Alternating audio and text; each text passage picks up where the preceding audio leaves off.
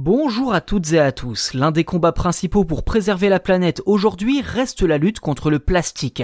Plus précisément, le plastique à usage unique. S'il est théoriquement interdit à la vente depuis le mois de juillet, il n'est pas rare d'en voir encore dans certains commerces. Alors pour contrecarrer ces pratiques illégales et peu coûteuses pour les fraudeurs, la fondation Surfrider Europe a lancé une plateforme permettant aux citoyens de répertorier ces lieux qui n'appliquent pas la loi. Single Use Rebellion, c'est le nom de cette plateforme qui en toute honnêteté se rapproche davantage d'une campagne de sensibilisation pour encourager les citoyens de l'Union européenne à dénoncer la vente illégale du plastique à usage unique et qui se déroule jusqu'au 28 novembre.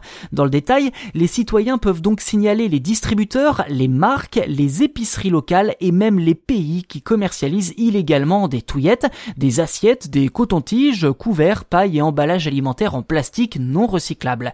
L'objectif final de Surfrider, que je cite, être sûr que ces plastiques disparaissent du continent pour de bon.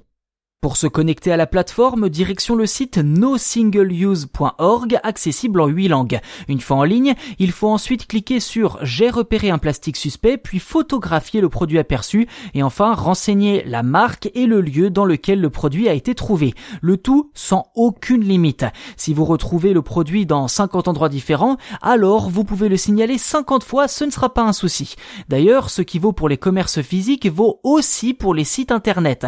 Dans le cas d'un achat en ligne, il faut simplement prendre une capture d'écran des sites qui vendent ces produits à usage unique et indiquer son URL.